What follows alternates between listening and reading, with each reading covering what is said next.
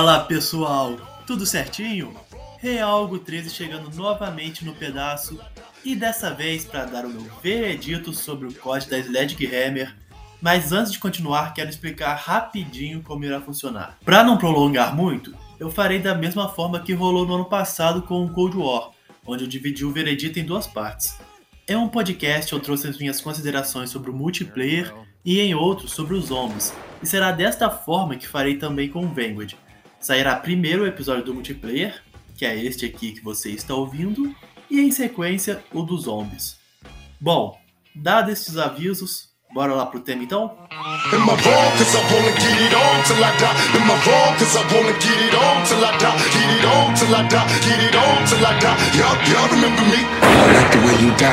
Para fazer este podcast, eu não dividirei em tópicos do tipo Ah, vou falar agora sobre os mapas, aí dissecar o tema. Não será dessa forma, até porque os principais problemas de gameplay eu já dissequei no ano passado, quando eu fiz o vídeo sobre a beta do Vanguard, assim como rolou agora com a MW2.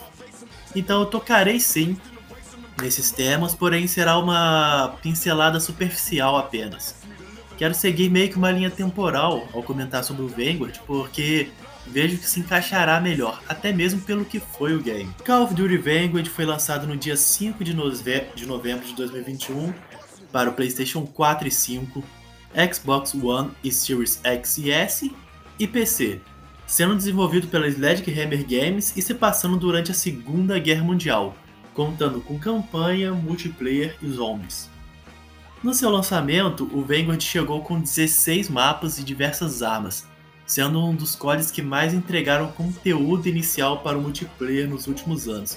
E isso já encheu os olhos da galera de esperança, e uma esperança que, cara, no começo se tornou sim realidade. O jogo conta com um sistema de pacing que funciona da seguinte forma: no lobby você escolhe o estilo de gameplay que você quer, entre elas tática, assalto e blitz, funcionando da seguinte forma: na tática você terá o menor número de players possíveis em uma partida, sendo algo mais lento e cadenciado. Assalto você tem algo mais equilibrado nem poucos players para não ser sonolento e nem muitos para não ser loucura total. Já no Blitz você tem o maior número de players possíveis em um mapa, fazendo a partida ser um caos total de freneticidade, que é o que a grande maioria dos players de COD curte. Essa ideia, para mim e para muitos também, foi a melhor implementação que a Sledgehammer colocou no game. Tanto é que eu gostaria muito que continuasse nos próximos CODs, o que não será o caso, pelo menos não até o momento, já que o MW2 está batendo na porta e, como vimos na beta, ele não terá esse sistema de pacing. Se vão colocá-lo futuramente, aí é outra história. Quem sabe, torço para que aconteça.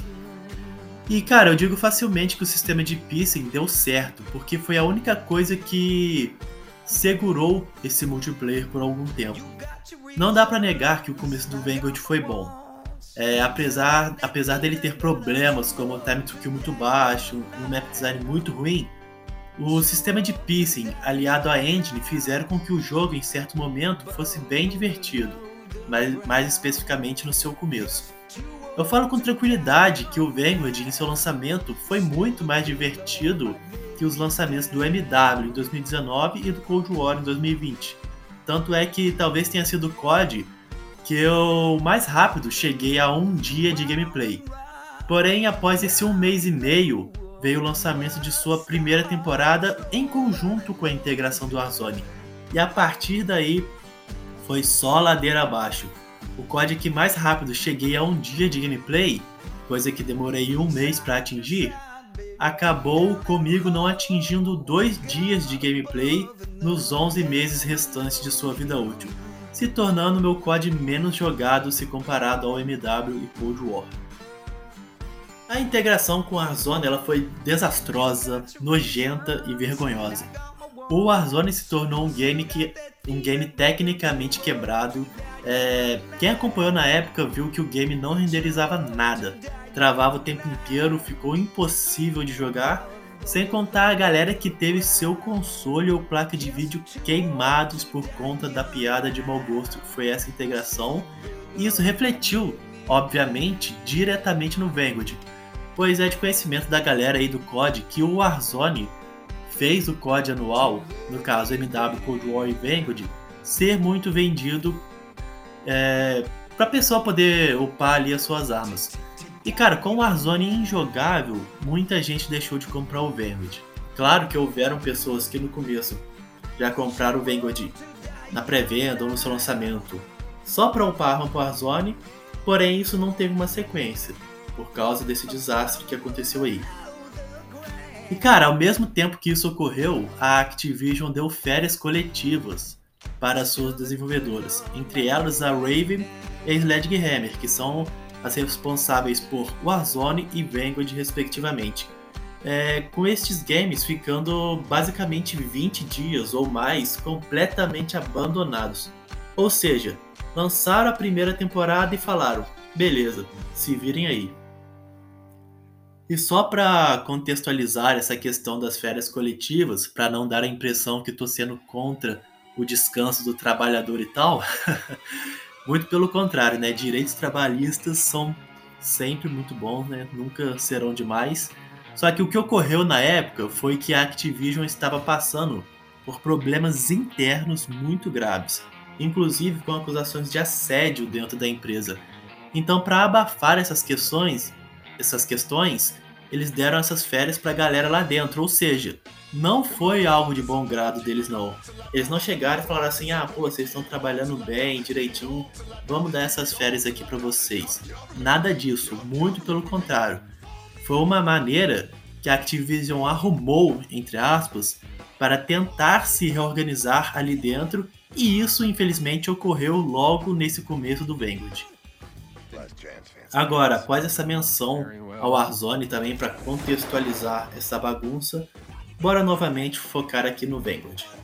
Naquele momento lá, né, que ocorreu essa situação, chegou algo no passe de batalha que se chamava granada incendiária, ali na primeira temporada.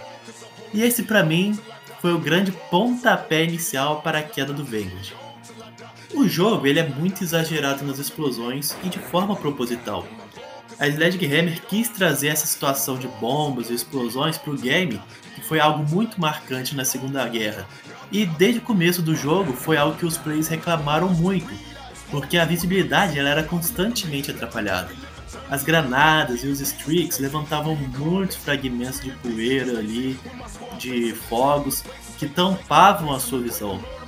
Mas pelo menos era algo rápido, até certo ponto, sabe? Por exemplo, explodia uma granada, subia aquela poeira toda, mas acabava. O que incomodava mais, até esse lançamento da primeira temporada, era a termita, que durava muito tempo e ficava uma faísca gigante na tela.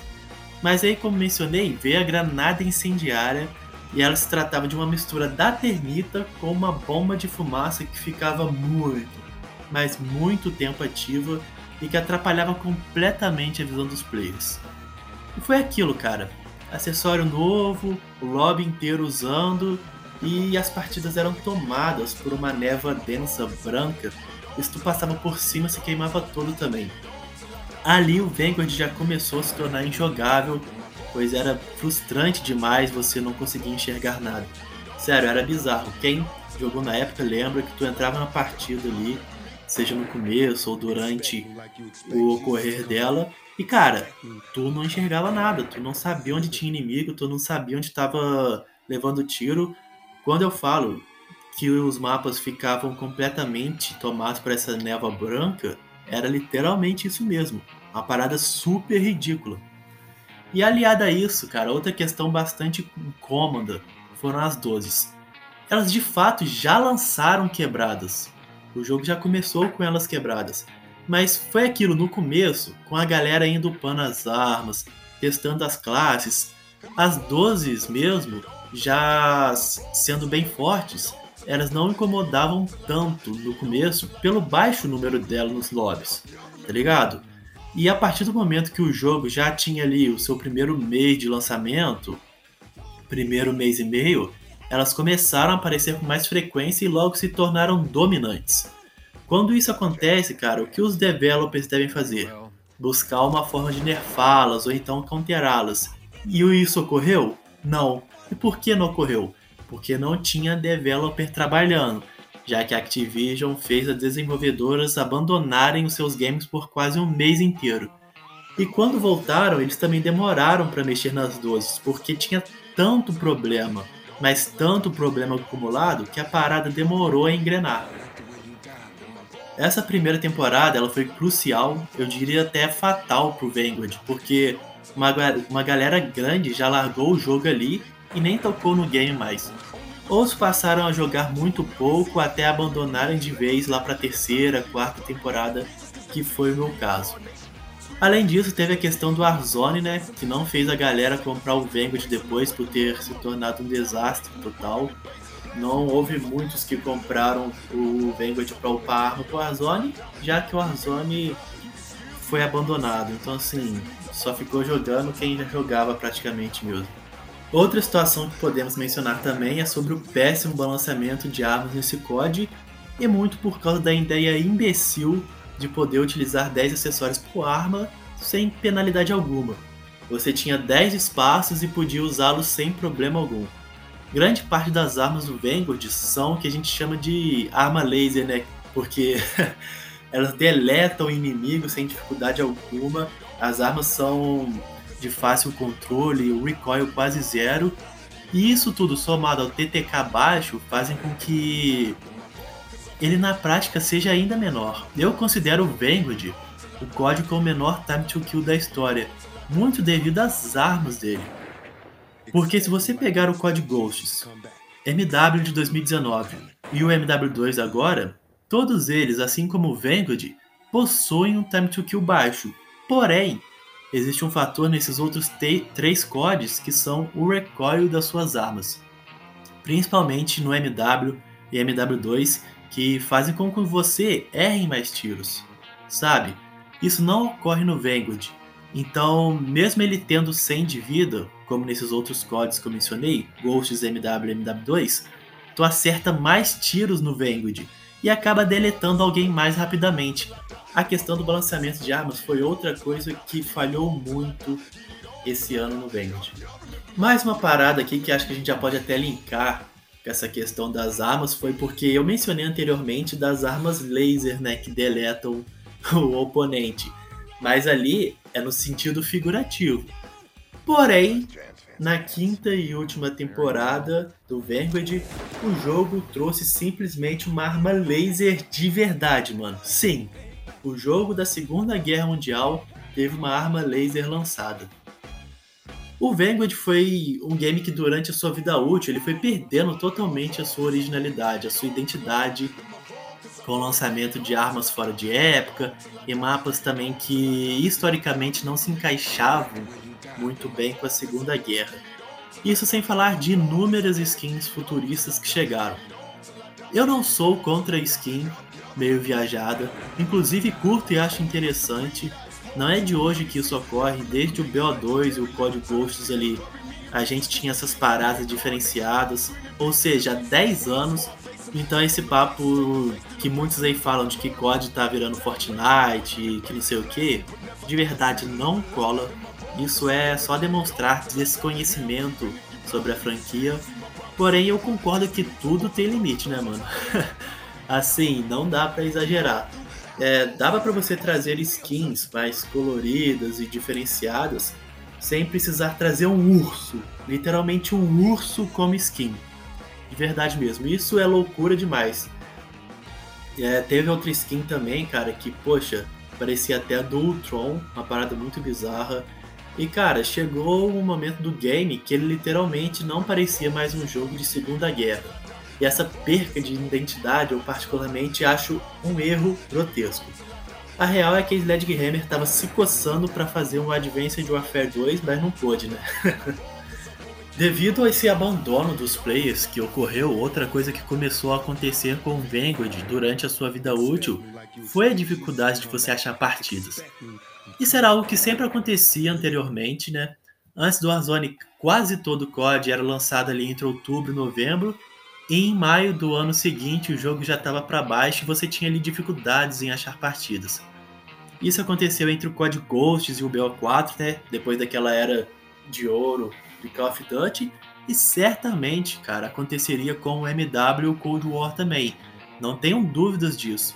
Tanto é que o MW até março de 2020 ali estava meio largado pelos players, e o que fez ele renascer e manter seus lobbies cheios foi o Warzone. Com o Cold War, o Warzone também fez o game ter seus lobbies cheios durante toda a sua vida útil. Agora o Vanguard, cara, ele conseguiu a façanha de ter seus lobbies durante a sua vida útil, mesmo com a existência do Warzone esvaziados. Olha, então de parabéns mesmo, cara. Eu entrava para puxar alguma partida e, mano, eu ficava de cara com a demora para achar. E vale ressaltar que estamos falando de um jogo com crossplay, tá? Diferentemente dos games é, entre o Code Ghosts e o BO4. Aí, cara, o que isso tudo levava? Eu não conseguia mais achar lobbies no modo Blitz, que é o modo com mais plays e como já mencionei, foi o que me segurou por um tempo no Vanguard. Como eu não conseguia mais jogar esse modo, e jogando tático ou assalto eu achava um saco, porque os mapas do Vanguard em sua maioria são horríveis, infelizmente chegou aquele momento em que eu falei, bom, não dá mais para mim. E acabei largando mão do jogo. Durante a terceira, quarta e quinta temporada do game, eu jogava só na semana de lançamento mesmo para ver de qual é, testava as armas e mapas novos e depois largava, pois simplesmente eu não conseguia ter 1% de vontade de jogar esse jogo, velho. Fazer o que? Não, não dava. Galera, antes de dar continuidade aqui no assunto, quero dizer que este podcast é editado pelo Léo. Notícias, curiosidades e tudo sobre games. Você o encontra no Instagram, TikTok, Twitter e Twitch como arroba Clube do Game On. E além disso, o Léo também possui um podcast onde eu já até participei, que é o Clube do Game. Bora prestigiar o trabalho incrível que ele faz, trazendo sempre o conteúdo mais atualizado possível e nos mantendo informados, seja nas suas redes sociais ou pelos podcasts, além de possuir entrevistas muito boas com vários produtores de conteúdo do Brasil. Bora lá, te garanto que vale muito a pena.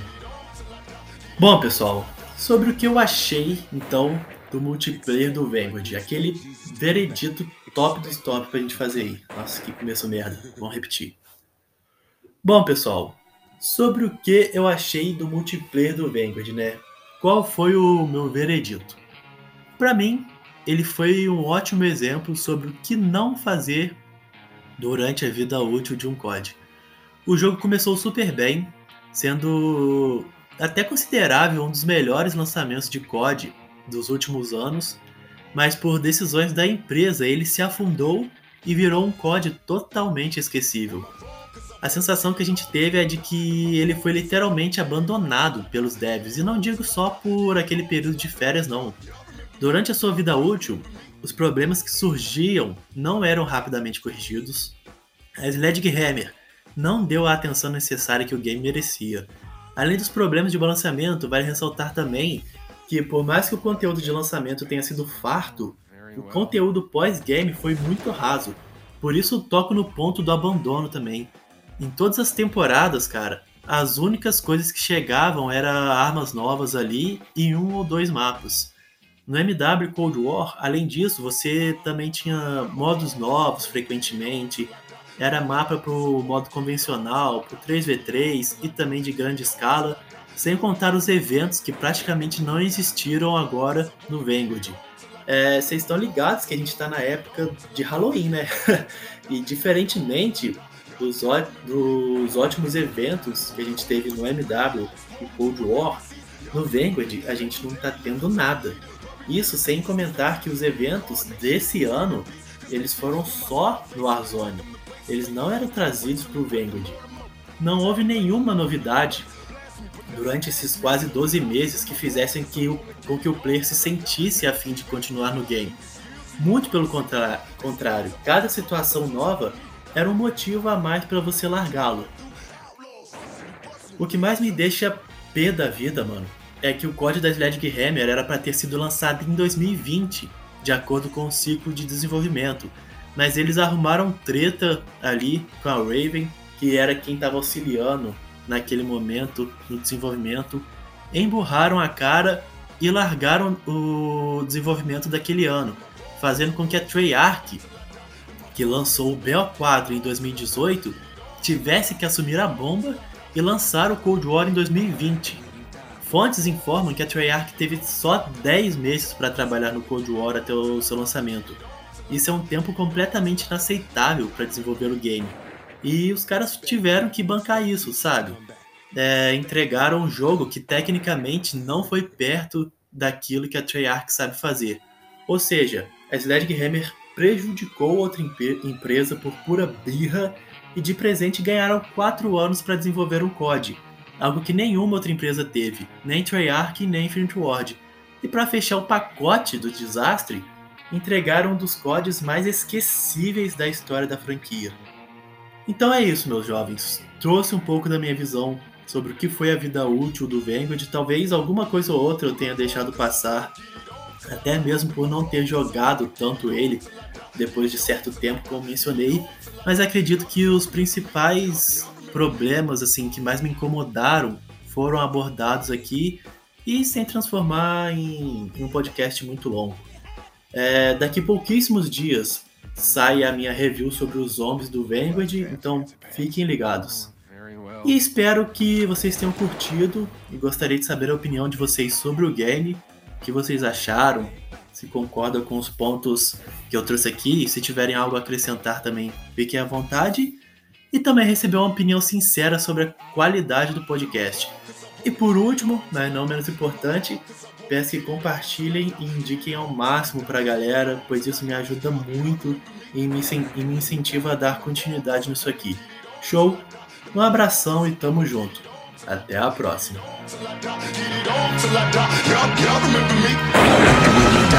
Only wish to breed, I explode into a million seeds. Y'all remember me, legendary, live eternally. Bury me in pieces, cause they fear reincarnation. Screaming peace, cause they fear when my squad face them. Take them to places, take the face, then erase them and break them, murder them out of waiting to quicken the base. Blast me, but never ask me to live a lie. Am I wrong? Cause I wanna get it on till I die. Now, even if you're blind, you can still see my prophecy. My destiny to overthrow those on top of me. You going through outlaws, busting, busting, we untouchable.